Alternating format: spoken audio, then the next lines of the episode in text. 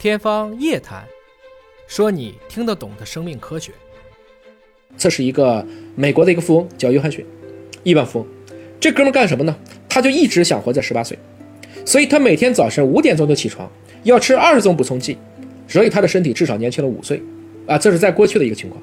我们可以看到，他每一天会做各种各样的检测，他也保持大剂量的健身，他使得自己的整体的生理机能处于一个比较好的一个状况。当然，他最夸张的还不是说他这个只是做补充剂。最近一个新闻实在是把我这样的天天做生命科学的人都给惊到了：三代一起换血，三代一起换血。什么叫三代换血呢？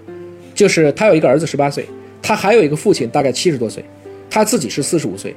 他希望把他儿子的十八岁的血浆换给他，他再把他跟儿子混合后的血浆换给他的父亲，三代一起换血。所以这样的一个事情会不会成功呢？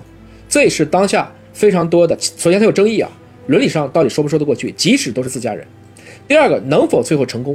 是不是换年轻的，不仅仅人类这样物种的血浆就可以使我们可以保持一个年轻的一个状况啊？等等啊，所以归根结底，我们也可以看到啊。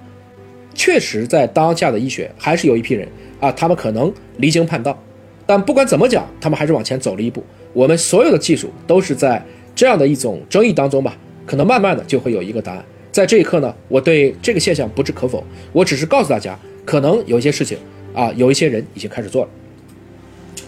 那这就要讲到下一个问题啊，是不是有钱就可以去永生？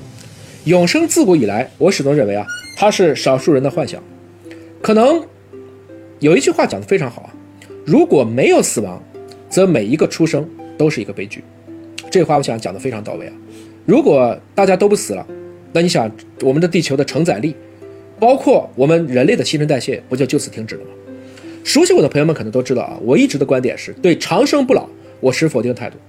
我所致力的还是每个人能够健康的长命百岁啊，因为一旦长生不老了，我想我们人类有很多的奇迹和进步可能就看不到了。人类归根结底是以群体而并非个体的方式来实现了自己的延续的。我们可以往有一个电影，我相信大家也看过啊，叫做这个《寻梦环游记》。他当时讲过什么叫死亡？死亡 不是说你在这个世界上不存在了，而是这个地球上再也没有任何人记住你了，或者说自我意识也开始消亡了。这种情况下，我们可能才能叫这是一种死亡。所以。如果看到我此刻屏幕上出现的三位我们历史上的这些巨人，屈原、李白、苏东坡，我叫斯人已逝，但是他们的文脉是永生的。所谓屈子辞赋悬日月，楚王台榭空山丘，什么意思呢？也就是说，这几位也许在活着的时候都还没有想到他对后世的影响，尤其是最近的《长安三万里》啊，看得我也是热泪盈眶。在这个过程中。